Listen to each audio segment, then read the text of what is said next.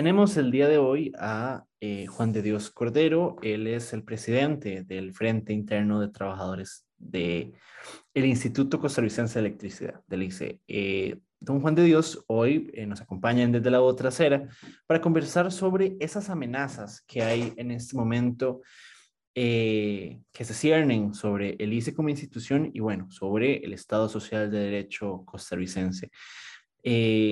Don Juan de Dios, hablemos primero del contexto, de por qué estamos hablando hoy, hoy acá. Em, ayer, el día de ayer, eh, algunos sindicatos del ICE salieron a manifestarse frente al edificio central en la Sabana y queríamos que usted nos contara em, por qué salieron a manifestarse, eh, cuál era la consigna y si nos habla un poco de lo que está pasando en este momento con el ICE y por qué es tan importante eh, esos movimientos. Bueno, ayer eh, nos manifestamos frente al, edificio central del ICE eh, para dedicar un día a los trabajadores a la defensa de la institución. Esa defensa de la institución se da básicamente en tres ejes. Uno es la defensa del sector de telecomunicaciones, la defensa del sector eléctrico y también una defensa por las pésimas decisiones que ha tomado la administración del ICE con respecto al rumbo que lleva la institución.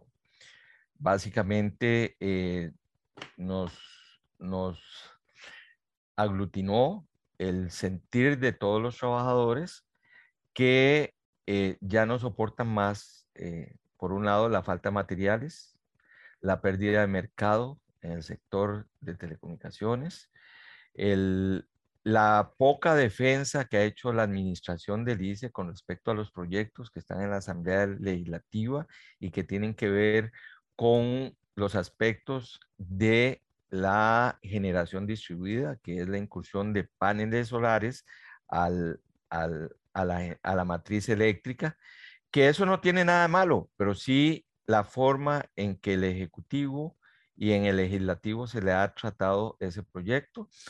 También algunas modificaciones que el Ejecutivo ha querido hacer a través de modificaciones de leyes del sector eléctrico y también algunos beneficios que se le quieren dar a algunos generadores privados que ya han sacado clavos de oro vendiéndole la electricidad a, al ICE y cuyas plantas ya se han pagado en su totalidad y que ese sector se lleva una tercera parte de los ingresos y del presupuesto del sector eléctrico, encareciendo las tarifas para todos los costarricenses.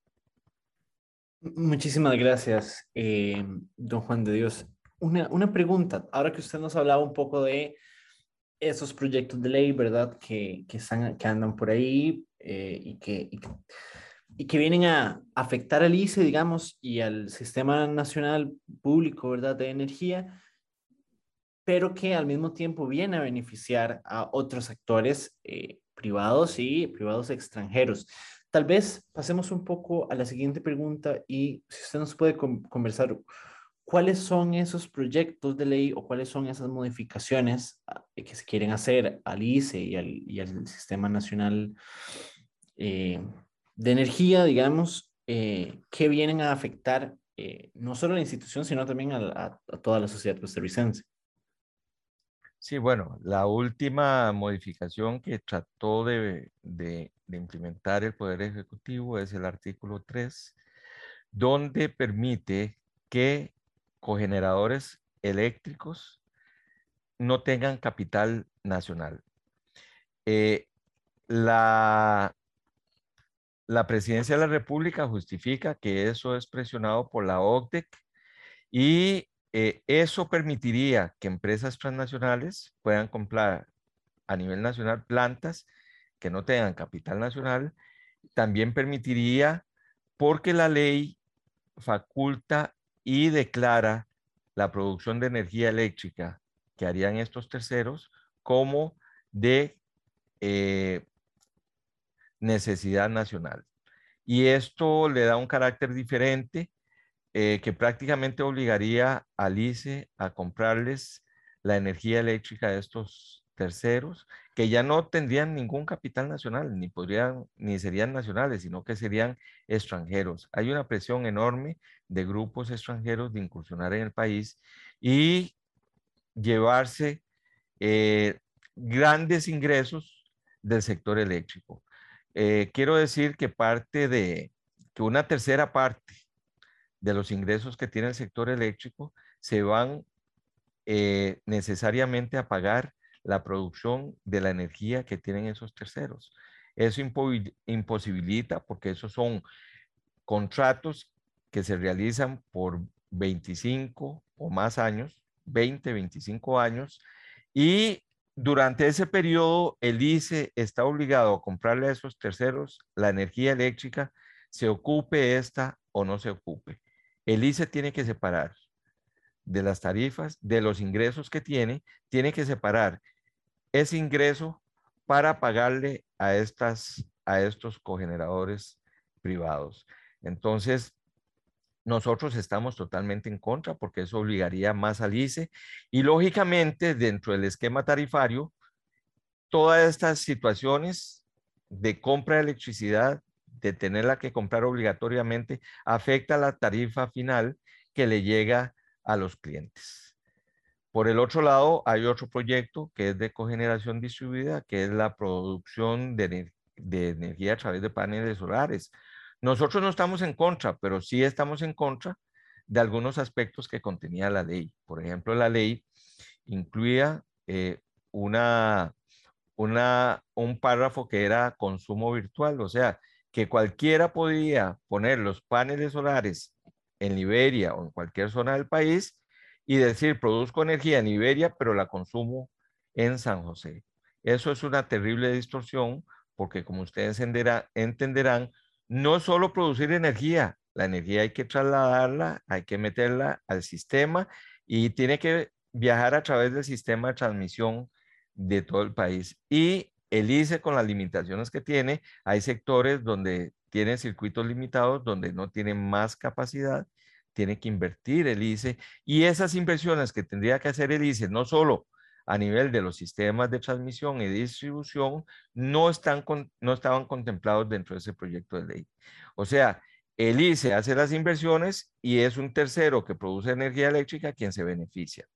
Además de eso, eso sería como que yo vaya a una pulpería y compre una coca, pero después me quiera tomar esa coca en un restaurante fino. ¿verdad? Entonces, esos son las distorsiones. Además de eso, que la ley no obliga a la ARECEP a establecer un esquema tarifario antes de la entrada del proyecto.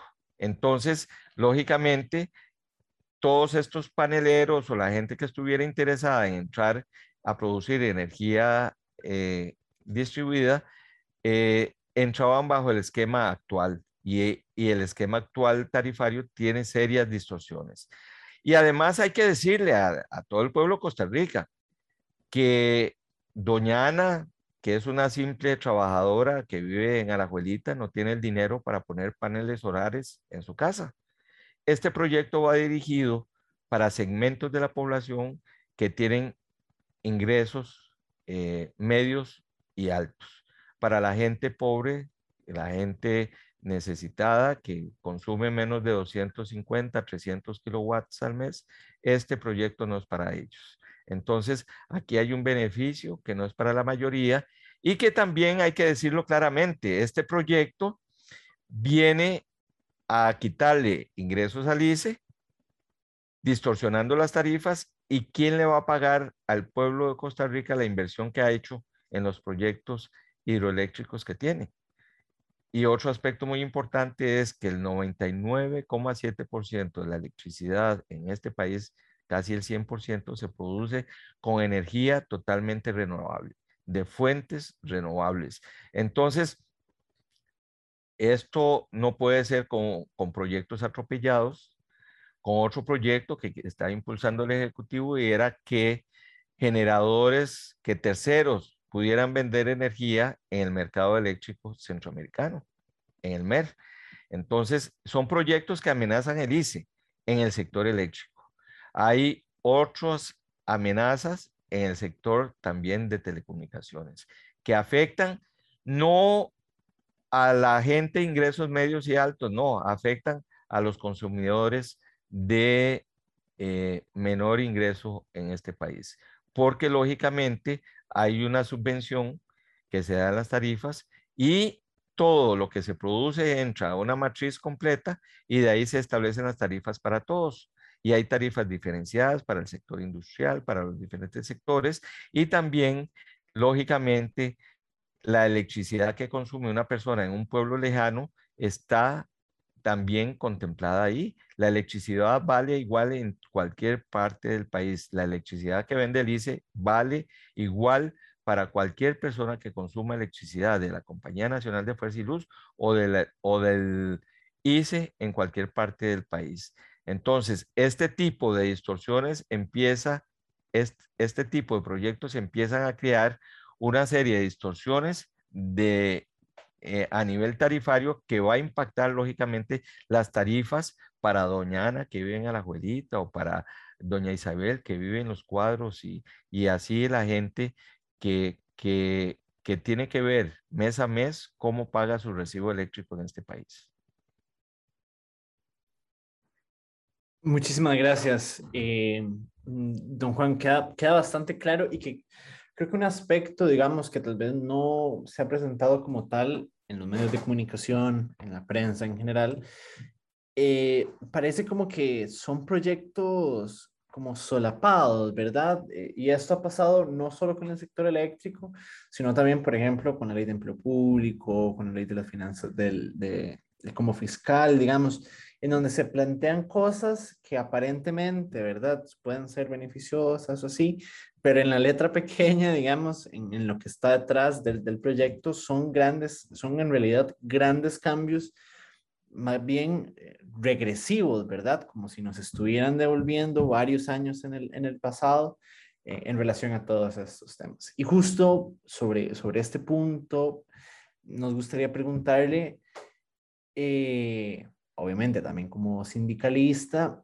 ¿por qué vale la pena entonces defender una institución como el ICE de todos estos ataques? ¿Por qué vale la pena tener un mercado eléctrico nacional público, por qué vale la pena tener una empresa pública como el ICE, por qué defender al ICE, digamos, ante estos ataques. Sí, bueno, eh, hay que decir que una de las joyas que tiene este país es que el país es dueño del ICE. El ICE es una joya. El ICE eh, produce la, electricidad, la mayor cantidad de electricidad que hay en este país. Y eso ha permitido que la electricidad llegue a cualquier parte de este país. Yo me asombro, a mí me gusta el ciclismo, me gusta andar metido en la montaña y a todos los lugares que he ido me he encontrado una línea eléctrica. He ido a lugares eh, lejanos. Es más, fui director del proyecto de zonas indígenas para llevar eh, cobertura de internet y, cobertura de voz a las poblaciones indígenas y en la mayor parte de este país hay cobertura eléctrica. O sea, toda esa electricidad se ha desarrollado con los costos que tiene la, distribución y, la transmisión eléctrica, se ha desarrollado de manera solidaria. Si no fuera esa, este país no tuviera la cobertura eléctrica que es envidiada en toda Latinoamérica y a nivel mundial. Es precisamente por la forma en que se concibió el ICE y por la forma en que el ICE trabaja de llevar esa ley 449 de, de creación del ICE, obligó al ICE a llevar la electricidad a, toda, a todo este país.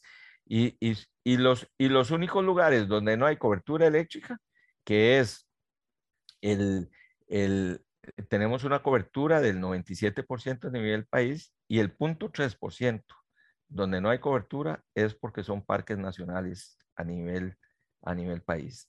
Pero la verdad es que gracias al ICE hay, hay energía y no solo que hay energía, energía de muy buena calidad, porque hay otros países a nivel centroamericano que no estamos criticándolos, pero sí tienen cortes muy prolongados de electricidad a diarios y a veces por periodos de tiempo más eh, mayores.